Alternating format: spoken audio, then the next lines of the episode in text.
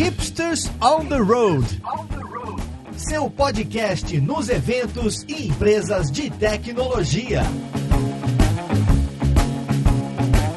Olá, jovem! Eu sou Gabs Ferreira e esse é o Hipsters on the Road, podcast onde a gente vai até empresas para conversar sobre cases de tecnologia. Hoje a gente trouxe aqui um time da Serasa Experian. Com certeza você já ouviu falar deles pelo menos uma vez na sua vida, e se você já não usou algum serviço deles alguma vez na sua vida também, eu já usei. Mas a gente tá aqui para falar sobre o time de Web Insights deles, que tem várias tecnologias hipsters lá. A gente tem Docker, Kubernetes, Redis, Kafka Spark, Spark, HBase, Hive. Gente, como você fala inglês bem. É, você viu? então vamos ver com quem a gente vai conversar e o que, que eles têm de legal para contar pra gente.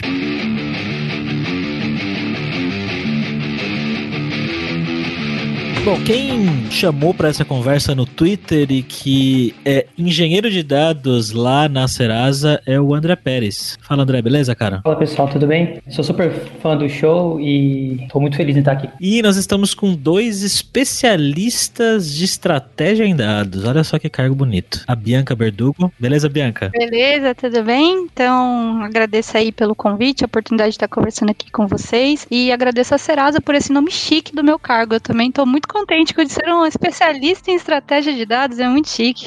É um nome legal para o LinkedIn, né? Pois é. O outro especialista é o Leonardo Silva. Tudo bem, Leonardo? E aí, gente, tudo bom? Pode me chamar de Léo. Também tô bem feliz de participar do podcast com vocês aí. Vamos aprender umas coisas juntos hoje. E hoje, de novo, diretamente de Londres, lá do Facebook, mas que na verdade tá em Bauru hoje. A Giovana Delfino veio aqui me ajudar a gente a conversar com o pessoal. Beleza, Giovana? Oi, Gabs, tudo bem? Sempre um prazer estar aqui. Pois é, tô, tô em terras tupiniquins agora, por um tempo, e, mas logo mais retorno, retorno para Londres. Estou super curiosa para saber mais sobre o Serasa Experience. Acho que todo mundo em algum momento entrou em contato com eles, então estou bem animada. Se você não ouviu o Hipsters on the Road anterior, escute que é o Hipsters que a Giovana participou primeiro, então, para você que foi pego de surpresa com a participação dela aqui. E para fechar aqui o nosso time do lado Alura Hipsters, estamos com o meu querido co-host Alberto Souza. Tudo bem, Alberto? Falar sobre Serasa e sobre como ela pode descobrir coisas sobre nossa vida. Eu queria que vocês contassem um pouco então pro ouvinte para ouvinte que ainda não conhece a Serasa, resumidamente o que é que vocês fazem e o que que é o time de Web Insights, que é um nome relativamente novo para mim. Serasa todo mundo conhece, quase todo mundo vai conhecer, é uma empresa tem 50 anos de história já aqui no Brasil. Ela é uma empresa tem serviços financeiros. Ela foi comprada pela empresa Experian há um tempo atrás e agora ela chama Serasa Experian, né? Ah, acho que o pessoal pode complementar, mas a, a ideia da, da Serasa é prover serviços financeiros tanto pessoa jurídica quanto pessoa física. E acho que um serviço mais conhecido aí que o pessoal conhece é o Serasa Score, né? Que vai dar um score de crédito para a pessoa. Basicamente, outros comércios podem utilizar para ver como que eles tratam você como cliente. E é importante frisar assim que o objetivo da Serasa é, é de fato ajudar as pessoas e a empresa a ter um melhor controle da vida financeira. Então, assim, é garantir que a gente está oferecendo um produto que não vai deixar a pessoa se endividar, assim, né? Que, que não vai trazer um score que não faça sentido com a vida financeira da pessoa. Então, é de fato para fazer um melhor uso dos serviços financeiros disponíveis e etc. Eu acho que é legal falar que o Serasa tem escritório tanto em São Paulo quanto em São Carlos, aqui no estado de São Paulo, né? Nós, inclusive, trabalhamos no, no escritório do interior do estado e também tem um escritório lá em Blumenau, em Santa Catarina. E também tem um monte de agentes espalhados aí pelo país é, de atendimento ao público. Acho que alguns dados bem legais da, da empresa é a, a API de consulta de Score, né? Ela responde a mais de 6, mil, 6 milhões de consultas por dia, o que dá aí quase 70 requisições por segundo. É, é, legal falar também que a César tem a maior base de dados do mercado da América Latina, então é uma empresa muito legal para trabalhar com dados, né? Dada o volume. Acho que é, esse tópico traz a gente um pouco porque a gente faz. Tá? O time de Web Insights faz parte da unidade de negócios do Serasa Experian, que é a BO de Data Strategy, né? Então é, é o time de estratégia de dados que é responsável por todo tipo de dado que está dentro da empresa, né? Então a gente tem lá um time time traz esse dado para dentro, do, dentro da empresa, né? Tem um time de qualidade de dados, né? Enfim, um ecossistema ali para poder aproveitar aí e, e, buscar por novas oportunidades no mercado com relação a dados, né? Além do aquele dado tradicional que já entra através da consulta, enfim. O nosso time, o time de Web Insights, é um dos times conceitos dentro dessa unidade de negócio de dados e nós somos responsáveis por trazer é, dados da web para dentro do Serasa. Gente, eu fui dar uma stalkeada na vaga para o time de Web Insights porque eu achei o nome muito interessante. Ele é super desse. Olhando o, o título, né, já dá para entender um pouco do que que vocês fazem lá dentro e tal. E aí eu fui ver né, na, na descrição da vaga e tem muita coisa legal mesmo, né? Então tem essa parte de crawling, aí você recebe os dados não estruturados, junta com a galera que manja de dados. Eu imagino que tem todo um trabalho, todo um fluxo de trabalho em cima disso. Seria muito interessante se vocês pudessem começar contando pra gente, né, um pouco desse fluxo aí, né, de como é que vocês captação, de por onde passa isso, né, quais são os desafios inseridos pra gente começar a entender um pouco mais dia a dia de vocês lá dentro. Um dos pontos principais ali, né, quando a gente pensou na estruturação do processo de captura de dados em si, é fazer algo modularizado, sabe? Porque no processo de captura de dados a gente tem um processo bem estruturado de começo, meio e fim, né, vamos assim dizer, de, de fato entender o dado de entrada para a gente fazer alguma pesquisa em algum site, o processo de fato de crawlear aquele site, né, então fazer o download daquele HTML, o outro processo de fato de fazer a leitura desse HTML e transformar ele em um dado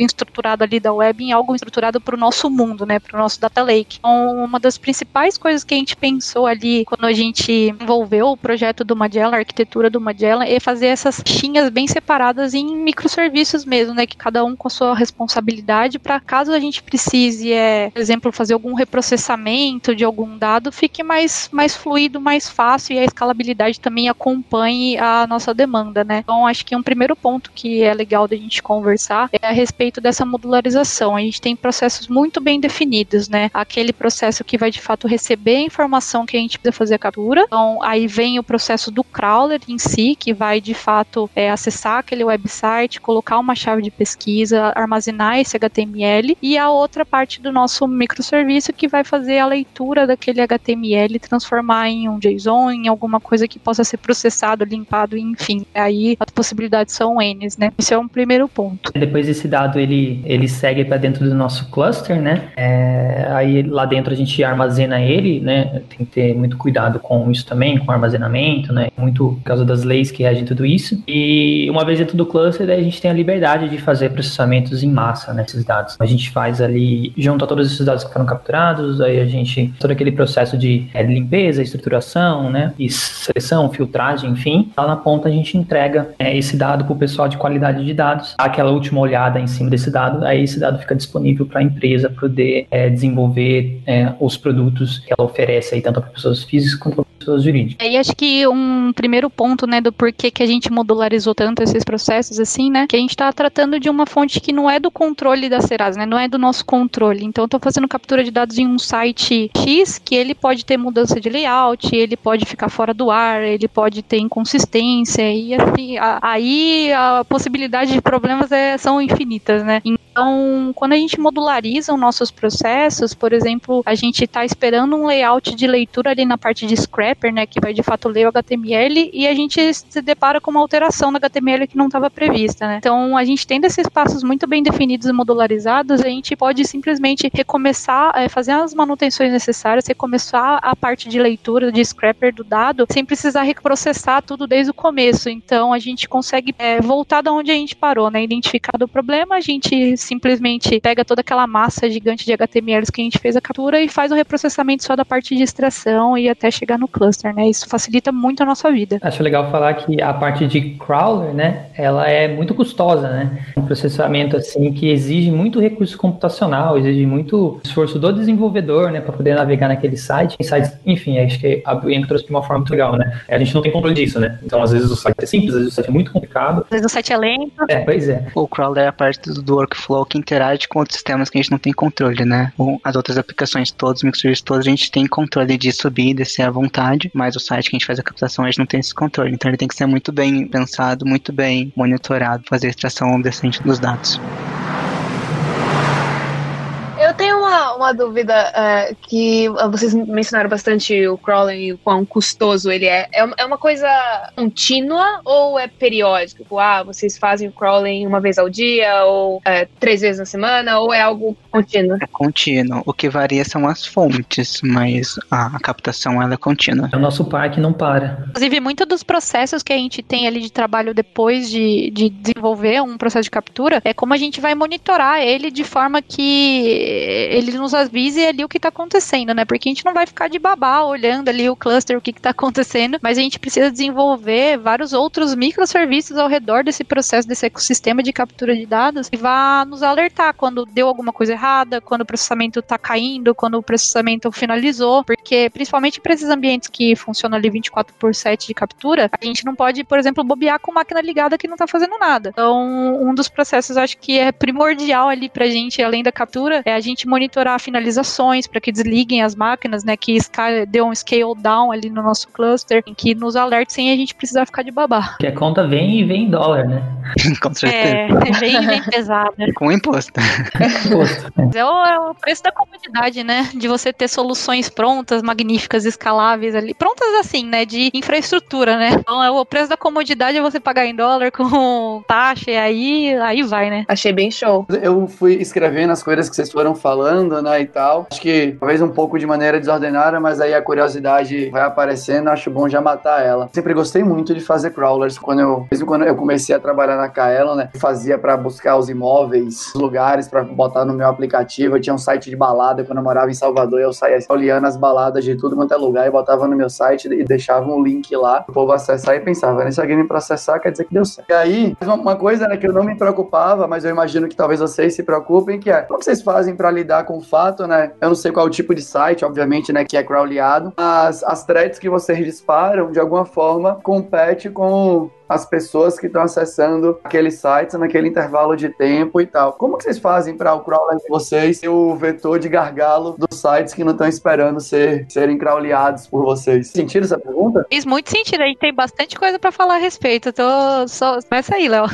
a gente tem que considerar bem o comportamento do site. Então, é, a gente tem que verificar o tempo todo para ver se a gente está é, danificando o comportamento do site de alguma forma e se a gente entender que a gente vai começar a machucar o site site, a gente para a captação na hora. Então acho que essa é a primeira barreira que a gente faz para não ter esse problema de outras pessoas que precisam acessar o site, a gente não fazer isso, né? Não, não deixar que outras pessoas, impossibilitar outras pessoas acessarem o site. Fora isso, a gente tem toda uma política de, de escalonamento para cima e para baixo, para que a gente consiga pegar as informações do site na velocidade que o site aceita. Perfeito. E também acho que um ponto acho que é o mais importante de tudo que você disse que é não ser processado, né? Então, de fato, uma das coisas que a gente tem que ficar muito, muito, muito de olho é nos termos e condições do site mesmo. Então a Serasa ela tem uma equipe jurídica enorme, né, por N motivos, e um dos usos que a gente tem muito contato ali com o pessoal do jurídico é justamente para fazer uma análise daquele site. Então a gente não faz capturas em sites que o nossa parte legal vire e fale para nós, olha, vocês podem fazer a captura desse site para X e Y é, finalidades. Então a gente sempre tá com esse apoio da nossa parte jurídica para fazer captura, porque não é porque está na internet que esse dado é público. A gente tem muito esse sentimento, né? Tá no Google é público, mas não é bem assim. Se você for ler até os termos de uso do próprio Google, você vai descobrir algumas coisas. Então a gente tem muito cuidado e tá muito alinhado com o nosso time do jurídico para que esse tipo de coisa nunca aconteça e é nunca mesmo. Acho que para ficar até um pouco mais claro o que a gente quis dizer, pelo menos da última parte, assim, a gente monitora, por exemplo, o tempo de resposta do site. Tá? Então a gente tem uma aplicaçãozinha que só fica ali batendo no, é, no site, vendo o tempo de resposta e a gente vê se, pô, será que é a gente? será que é o site? Enfim, né, a gente tem, entra um pouco no que a Bianca falou, a gente tem todo um tooling ali, né, todo um, um ferramental é, é, em torno dessa adaptação em si para poder garantir que a gente não está impactando. Né? Mas então, pessoal, é, vocês estão falando que tem bastante coisa, mas qual é o tamanho, né? Vocês já falaram aí um pouco de, de microserviços, então dê um panorama pra gente dos sistemas que vocês têm dentro aí da área de Web Insights em quantidade de microserviços, ou de, são projetos diferentes, é um projeto só, como é que tá tudo isso estruturado? Hoje a gente tem um projeto mãe,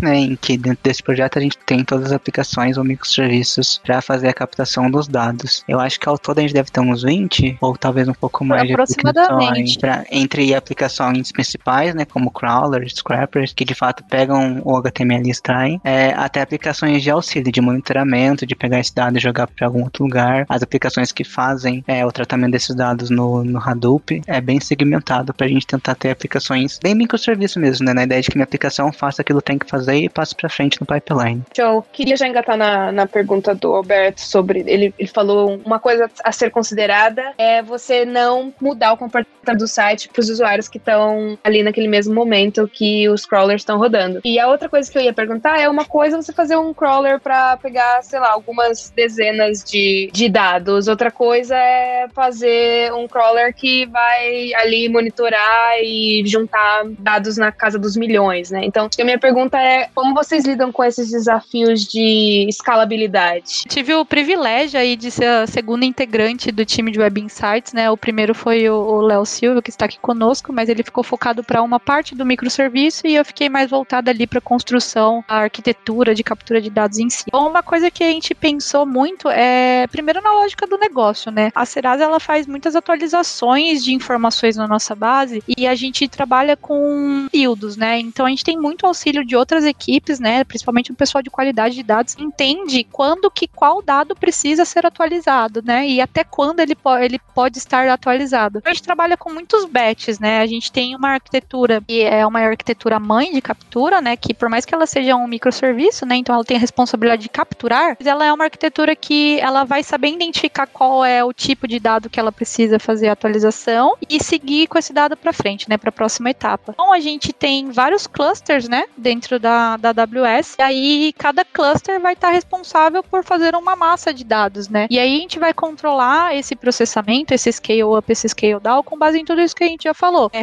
o tempo de resposta do site, para não é, de forma nenhuma é, diminuir o tempo de resposta desse site ou é, de qualquer forma interferir no serviço desse site. Bom, a gente faz ali meio que um scale up e down de acordo com essa característica, né? O tempo que a gente tem para fazer essa atualização de dados e a quantidade de recurso financeiro, né? Porque no final das contas a gente está falando ali de AWS, a gente está falando de dólar, a gente está falando de uma arquitetura que no final das contas, né, não fica, é, não, não é coisa de papel, de cálculo de papel de pão, né? Ela é uma arquitetura bem robusta para atualização de milhões de dados, né? Então a gente faz muito trabalho em conjunto com as outras áreas para entender o quanto tempo a gente tem para fazer essa captura de dados e clusterizar ela mesmo. Então nenhum processo vai precisar esperar outro para iniciar, né? A gente tem N clusters funcionando 24 por 7 simultaneamente em várias fontes diferentes. Então é, é basicamente assim que a gente lida com, com esse desafio. Perfeito. Uma coisa que acontece muito também, quando você coloca a captura massiva, você encontra vários erros que o site nunca tinha dado antes quando você fazia lá 10, 20 captações no site. E daí fazer teste em massa é, antes de jogar para produção, para de fato ver o comportamento do site conforme você aumenta a demanda, uma coisa que a gente tem que fazer bem. Então, conhecendo bem a biblioteca, né, a gente usa Selenium majoritariamente, a captura, é, a gente consegue entender como que a gente interage com o site, quais tempos que a gente coloca de interação, para que a gente tenha uma captação de fato efetiva na, naquela interação com o site. Tem que sempre lidar com a criatividade do desenvolvedor do site também, né? com certeza. Eu consigo imaginar a criatividade que vocês têm que lidar. Impressionante, viu? E até na hora da extração do dado, a gente tem que ter uma criatividade maior do que quem desenvolveu, porque como a gente está falando de um dado que é de outra pessoa, né, um site de um terceiro, de que não é da Serasa, é, a gente encontra das coisas mais esdrúxulas do mundo, né, de HTMLs que são mil tabelas, uma dentro da outra, não tem ID, não tem porcaria nenhuma ali dentro. Então a gente tem muita parte da criatividade de, meu Deus, como é que eu vou fazer essa, essa paçoca aqui fazer sentido, né? Porque às vezes a gente encontra uns absurdos mesmo. Não tem esse processo aí de criatividade ali de formiguinha, sabe? Entender como é que a pessoa pensou para estruturar aquele site e fazer a captação da forma mais performática possível. E se você está ouvindo aqui o, o, a, o, podcast, por favor, coloque a tag de ID, toda tag HTML. por favor. Meu trabalho. Por favor. Por favor, coloque um, um data attribute lá dizendo aqui a informação relevante dessa página, para já dar uma ajudada nos robôs que vão ser só. Por favor, capture, né?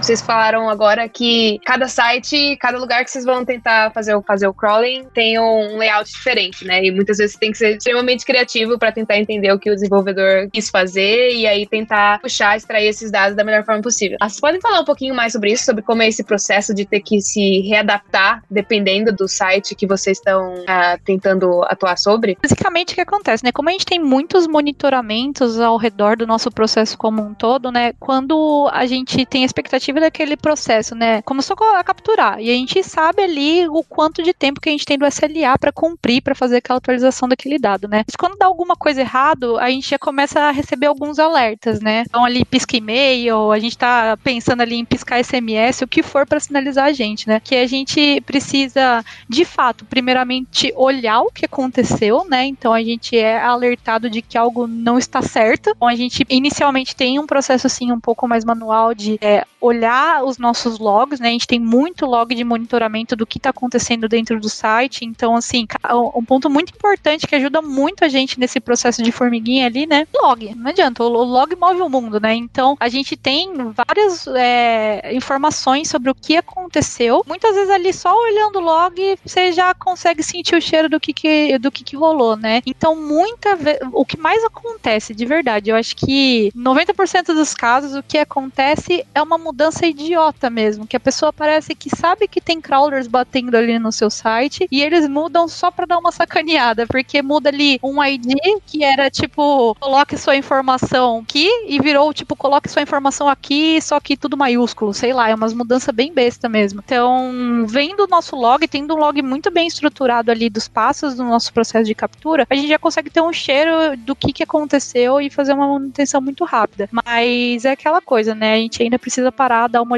uma atençãozinha naquela fonte para entender o que, que foi alterado para fazer uma correção. Mas é, além do log, que ajuda muito, né? A gente trabalha com Fast Deploy. Então a gente tem é, uma equipe de DevOps dentro da Serasa, né? E tem uma esteira do Jenkins que permite que a gente faça a alteração, corrija aquele bug o mais rápido possível e também faça o deploy dessa solução o mais rápido possível. Então a gente faz a correção e ali, se for algo simples, né, de realmente corrigir, em uma hora a gente já tá no ar de novo. Então a parte do deploy, de como a gente é, volta, coloca esse código corrigido no ar também, acho que é o primordial, sabe? É o que faz a gente não perder um, uma janela de atualização ou alguma coisa do tipo. Não, a, a, talvez o único ponto a mais que a gente possa falar, talvez o André queira complementar, é que de, talvez depende um pouco de onde que essa alteração no site é feita. Se é na interação da primeira, quando a gente quer acessar o dado, que é parte do crawler, ou se é no scrapper também. De qualquer forma, é, se for uma coisa tranquila como mudar o ID, esse tipo de coisa, aí em uma hora a gente consegue subir tudo e colocar em produção. O problema é quando eles decidem mudar o layout inteiro da página. Aí é um, basicamente um projeto novo que a gente precisa refazer. No geral, no geral, no geral, a gente sente que alterações grandes não acontecem com tanta frequência quanto a gente imagina. Às vezes é um banner, né, que é colocado lá na frente por causa da Covid, por exemplo, entendeu? É uma ação específica. Às vezes são coisinhas bem simples mesmo de navegação, né? Perfeito. Então, até por isso que na hora de fazer a estruturação do crawler, a gente sempre tenta depender de atributos da página que a gente sente que não vai ser alterado. Então, ali, sei lá, ao invés de eu pegar uma tag que a gente sabe que possa ser alterada, sei lá, não faz sentido eu localizar um elemento na página através de uma tag de CSS, por exemplo, que é o que mais pode mudar. A gente sempre tenta basear o nosso processo de captura de localização de atributos dentro da página através de atributos consistentes, por exemplo, IDs. Então, por favor, coloquem IDs no HTML, não custa nada. Lembro muito quando eu estava na, em Salvador, na universidade, no núcleo de pesquisa, que um dos, um dos grupos de pesquisa era um pouco sobre isso, né, de web semântica e de, e de como sites poderiam ser mais amigáveis para robôs, né, aqui, enfim, né, para que automações pudessem ser feitas para o uso da sociedade mesmo, tudo mais, legal. E tá manutenção também, né, facilita a sua vida com manutenção e facilita a minha vida com captação. Olha aí, todo mundo fica feliz. Win-win, né?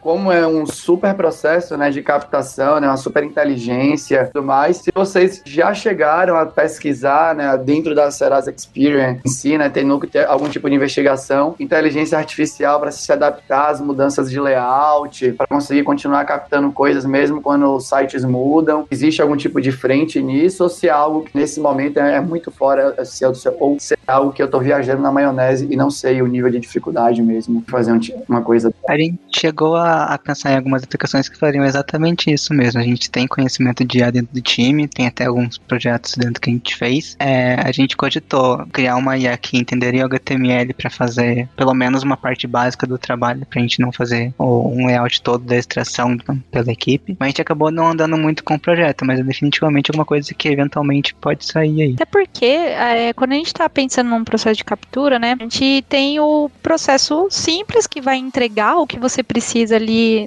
na hora, né? Então, o time do Web Insights ele veio para Serasa com o intuito de fazer a captura de dados e trazer isso para a Serasa de forma eficiente, mais barata e o mais rápido possível, né? Porque dados é o core da companhia. O projeto Magela ele foi muito faseado, então a primeira etapa de fazer a construção de uma arquitetura robusta que conseguisse encaixar novas capturas numa mesma infraestrutura, numa mesma arquitetura, que entregue no SLA esperado. E acho que agora a gente está direcionando para essa segunda etapa do projeto, sabe? Que é colocar inteligência, colocar mais recursos refinados que tirem um pouco esse trabalho manual nosso, ou que facilite um processo de captura em uma nova fonte, enfim, né? É tudo questão de momentos também da companhia, né? Acho que a gente está caminhando muito para esse sentido agora. Vocês falaram muito, né, sobre log, que log, ajuda bastante, né? E eu imagino que vocês tenham todo esse processo de monitoramento, né, de captação das informações que as aplicações provêm para vocês conseguirem, né, se adaptar às mudanças, entenderem quando deu problema o mais rápido possível, que é muito daquele tema que a galera chama hoje de observability, né, e tal, que a aplicação, né, tem que estar preparada para fornecer as informações essenciais para que as ferramentas de monitoramento consigam ser alimentadas e tal. É só que se vocês pudessem falar um pouco, né, como que funciona essa engenharia, esse processo de observability dentro dos projetos de vocês, né, como quais são as tecnologias que vocês usam para consumir a informação, para exibir a informação de um jeito legal, para que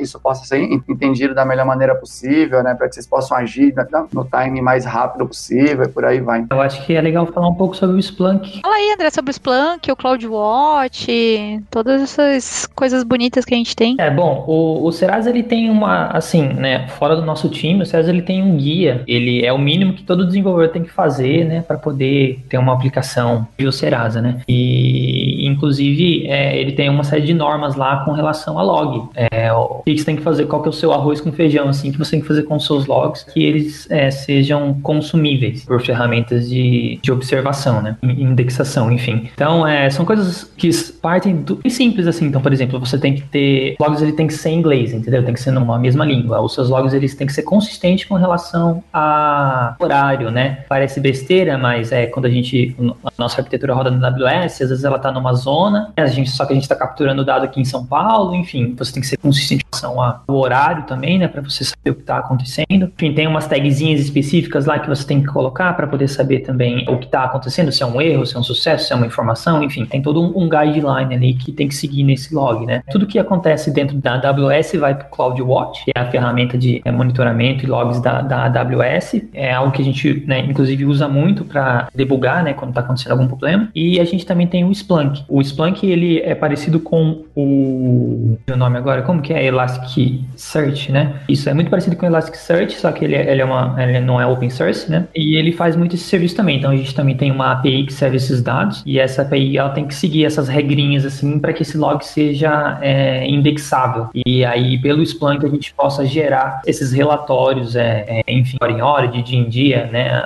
Aí vai depender da granularidade da necessidade, né? E aí consolidar essa informação e essa informação eventualmente volta pra gente num e-mail, né? Em alguma coisa desse tipo, para a gente poder ter esse feeling do que está acontecendo com a nossa arquitetura, né? Gráficos, né? Gráficos de monte, principalmente os que a Amazon mesmo disponibiliza pra gente. Então, toda a comunicação entre os nossos microserviços são muito baseadas em filas, né? Então, no caso, a gente usa muito o SQS da Amazon e ele mesmo traz várias métricas muito interessantes. Então, sim, tem vários pontos que a gente monitora, né? Além dos logs, a gente também sente um cheiro ali do que está acontecendo nas métricas do nosso SQS, porque a gente sabe se ele não está deletando muitas mensagens, está caindo a performance. Então, isso aí é algo que eu posso ver sem precisar programar uma linha, sem precisar fazer um dashboard, enfim, a própria solução da arquitetura já, já provê pra gente, né? Ou então, para onde que essa mensagem que deveria estar tá indo para um scrapper tá indo? Se ela tá indo para uma fila de erro, ela tá indo para uma fila de reprocessamento. Isso também diz muito sobre a nossa arquitetura sem a gente precisar, sobre o que está acontecendo dentro da nossa arquitetura, sem a gente precisar desenvolver uma solução para que faça esse monitoramento pra gente, né? Tem muita coisa lá também que a gente utiliza porque já é built-in da arquitetura e ajuda na hora dessa descoberta. Né? Legal olhar também a performance da base de dados. E, apesar da gente ter uma, uma arquitetura é, orientada a microserviços, serviços, é, elas consomem a mesma base de dados, né? E saber o que está acontecendo com a base de dados, ver ali performance da memória, né, da CPU, também ajuda a gente a ter uma noção do que está acontecendo, né? Porque a gente sabe mais ou menos qual serviço que bate mais ali na base, né? E, obviamente, se isso está escalando muito ou está tá dando algum tipo de atraso na base de dados, é porque, pô, naquele serviço estava com um problema, entendeu?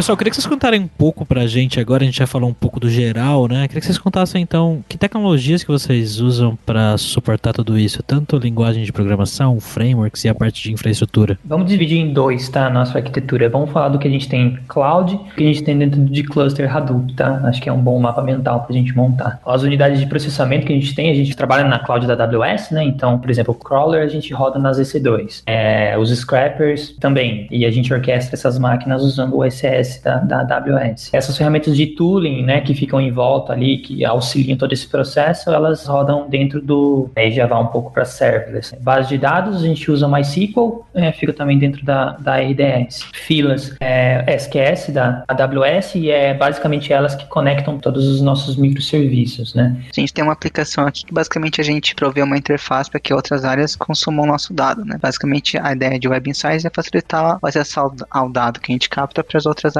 dentro da Serasa. E aí a gente tem uma API que ela roda em cima do Kubernetes, tem uma série de camadas de segurança depois, né? Mas a gente também consegue fazer todo o monitoramento dela, inclusive utilizando essas tecnologias da AWS como SQS, a gente consegue ter um health check bem bacana da API e falar assim, ó, esse tipo de, de operação eu consigo fazer agora, porque meus serviços todos estão funcionando, mas esse tipo de operação aqui eu não consigo fazer agora. Então espera um pouquinho tenta mais tarde. A gente consegue acionar outras equipes e tal, porque eu consigo saber pelo, pelo consumo das filas onde que tá o erro no meu pipeline, ou onde que tá mais lento, coisa do tipo. Então, através dessa tecnologia de escalonamento e de filas, o monitoramento do nosso workflow como um todo, ele é facilitado e ajuda a gente a saber onde atuar quando a gente tem algum incidente. Perfeito. Aí, é, quando a gente faz todo esse processo de captura, né, na, na, na cloud, a gente pega esse dado joga dentro de um cluster. O Serasa, ele tem um cluster Hadoop, que ele é compartilhado, então, né, é um time exclusivo que comanda, né, e, e organiza tudo isso e mantém esse cluster. As equipes utilizam, né, esse cluster para poder fazer as atividades, e que a gente não é diferente. A gente faz é quando a gente faz essa captação do dado lá em cima, né, na, na, no cloud, a gente coloca esse dado no Kafka, né, o Kafka faz esse trabalho de conectar o nosso cloud com o nosso cluster Hadoop, e dentro do Hadoop aí a gente está em casa, né. Dentro do Hadoop a gente utiliza o Kafka, como a gente já falou, para poder transportar esse dado.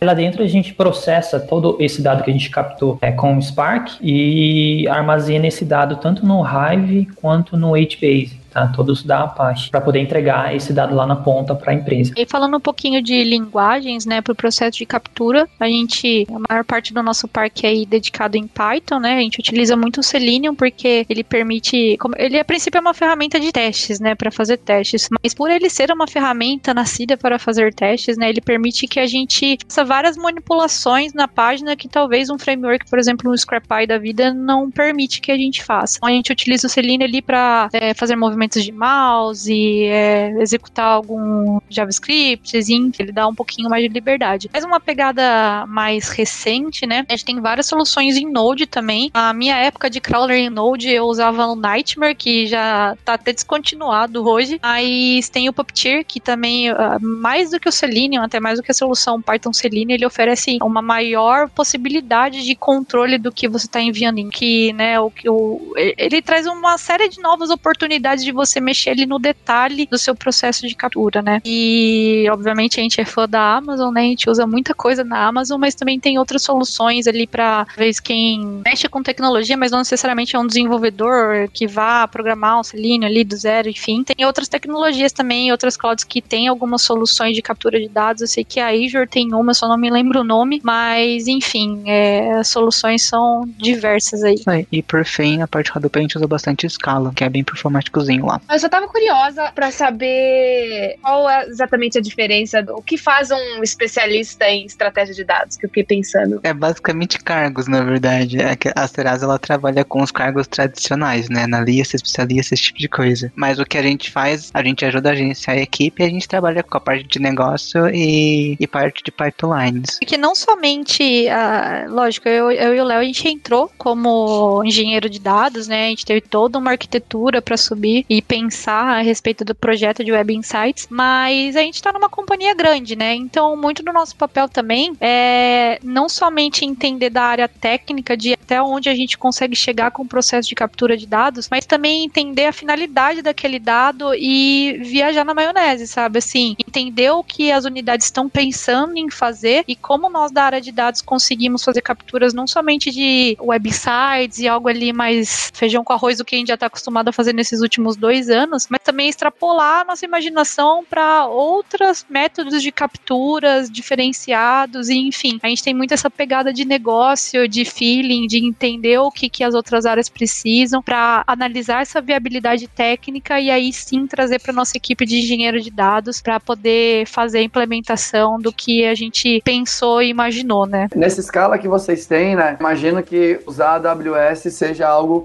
me parece que é super estratégico para vocês e me parece que também tem um super perigo, né? A conta ir para a Lua, passar da Lua, chegar não sei aonde. Eu queria saber, né? Que eu acho que é uma, é uma coisa que já apareceu nas, nas, nossas redes sociais, quando a gente fala de cloud, já apareceu. Você quer saber se eles desligam o cluster à noite? Você é vergonha da profissão! Desculpa, eu pensei nessa piada. Tem que desligar alguma coisa à noite sim. É importante. Desculpa, Alberto. A pergunta era para saber, né? Vocês têm, né?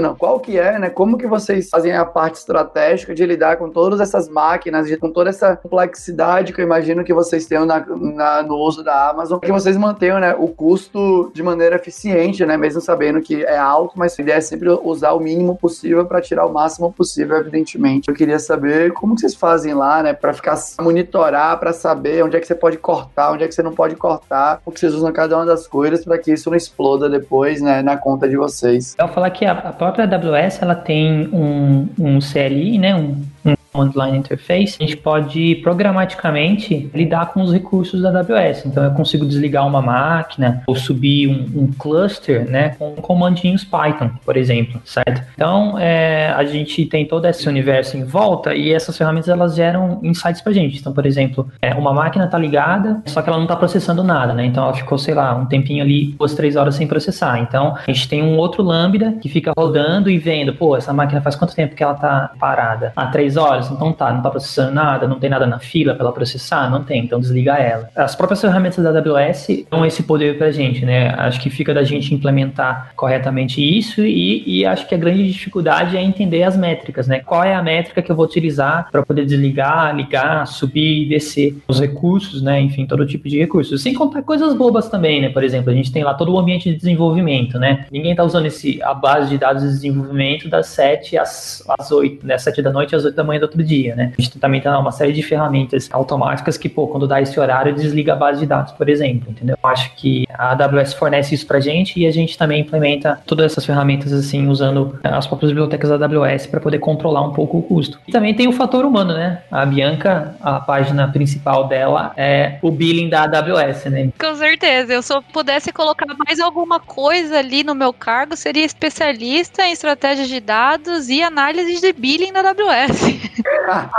Mas eu acho que tem um ponto muito importante também, por mais que a gente seja muito fã da AWS, eu sou até suspeita para falar que eu trabalho há bastante tempo com a AWS, mas na hora de a gente pensar no nosso código, né, a gente fez muito como que também a parte do nosso código fosse modularizado dentro do, daquele microserviço, dentro daquela responsabilidade. É, cada classe nossa tem uma responsabilidade muito bem definida. Então eu vou ter uma classe de faz a comunicação ali, que pega uma mensagem, trata ela e ela de fato significa alguma coisa para o meu código, ela é modularizada ao ponto de que se um dia eu não quiser mais estar na AWS e não usar o SQS, vai ser apenas mais uma classe ali para outra tecnologia, por exemplo, sei lá, um RabbitMQ da vida, que vai ser facilmente transportado ali o meu código, eu não vou precisar reescrever linhas e linhas e linhas, poder mudar uma tecnologia. Então a gente sempre pensou muito em desenvolver o nosso código também, pra gente não ter lock-in com a Amazon, né? Pra gente não virar ali, né, escravinho da Amazon. Então muita coisa foi pensada na parte de código também, para ser facilmente substituível. Acho que um dos projetos que, sim, descreve isso perfeitamente é um carinha que a gente chama de log controller, né? Como o nosso crawler tem que ser bem burrinho, né? Fazer o processo de crawler é custoso em questão de recurso computacional, como o André colocou. Então, o nosso crawler é burro. Ele não faz é, conexões com o banco, por exemplo, né? Mas a gente tem um Lambda que ele é um centralizador de log, né? Então, uma vez que eu não quero mais usar o RDS, eu acho que o RDS está muito caro, eu quero usar outra tecnologia, outro lugar lugar para armazenar os meus dados. Eu vou simplesmente pegar esse meu Lambda que controla essa parte de armazenamento de logs e vou pedir para ele não logar mais nesse lugar, eu vou logar em outro lugar agora. E eu não desliguei meu crawler, eu não desliguei meu scraper, eu não desliguei nada, porque eles podem continuar fazendo o trabalho deles, mandando o que precisa mandar para as filas. Eu vou adaptar o meu log controller para ele apontar para outro lugar, para outra tecnologia, e eu só vou fazer esse switch rápido e como se nada tivesse acontecido, eu mudei minha tecnologia, eu não estou mais na Amazon, enfim, eu posso ir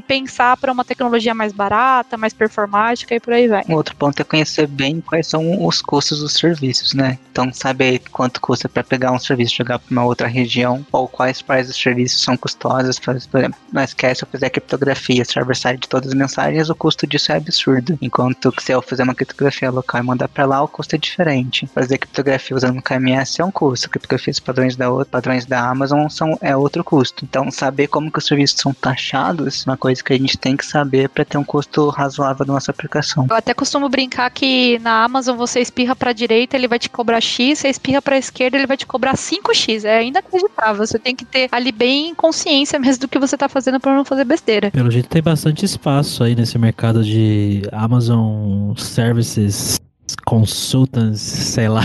É, é você é um analisador de billing, né? É um cargo específico. É uma área que, pelo jeito, tem futuro aí. É, mas os custos são muito diversos mesmo. Tem que tomar cuidado quando pega aqueles scripts meio que prontos, você sobe a arquitetura inteira. É importante dar uma olhadinha lá o que, que você tá subindo, porque o custo pode ser alto. Fuja dos defaults, né? Exato. É o preço da comodidade, né? Sobe alguma coisa toda lá inteira, sem olhar o que, que você tá fazendo, mas tem um custo atrelado. Bom, pessoal, muito obrigado pela participação de vocês. Eu tenho uma última pergunta que é: em 2016 eu fiz uma dívida. Vocês têm como dar uma olhada para mim aí? Se meu nome ah, tá... Eu queria Pior ganhar que um real para cada pessoa que brinca disso. De verdade. Eu imaginei, eu imaginei. Eu imaginei. Baixa o aplicativo Serasa e melhor jeito de você lidar com essa dívida aí. Perfeito, não é aí, ó, sim, lá né? tem dicas, é verdade. Dê uma olhada nas dicas lá do aplicativo Discord. Uh, gente. Bom, mas falando sério agora, vocês estão contratando agora nesse período que a gente tá? Como é que tá essa questão? O nosso time especificamente, não. A gente não tem vaga aberta pro nosso time. Mas a Serasa como um todo, ela tem vagas abertas. Dá pra dar uma olhadinha lá no site da Serasa em, em vagas, que sempre tem alguma coisinha lá pra olhar. Boa, vamos deixar o link na descrição do episódio. Principalmente no LinkedIn. Sigam a Serasa lá no LinkedIn, que eles postam bastante coisa por lá, né? Tanto em vagas, como em comentários, é, dicas, enfim, né? Tem bastante conteúdo lá no LinkedIn deles. Com certeza. Boa, vamos vamos deixar tudo aqui na descrição do episódio. Gente, muito obrigado pela participação obrigado de vocês. É, foi muito legal. É sempre passar super rápido, né? Ainda dá tempo da gente ver as coisas direito. Muito obrigado a você, ouvinte. Mais um episódio aqui do Hipsters on the Road. Se você tem um case legal na sua empresa, tem alguma coisa bacana que vocês estão usando aí de tecnologia hipster diferente, e você acha que essa história merece ser contada aqui no podcast, me chamem nas redes sociais e a gente marca, assim como o André fez pra gente marcar esse episódio. Então é isso. Até daqui 15 dias. Tchau, jovem.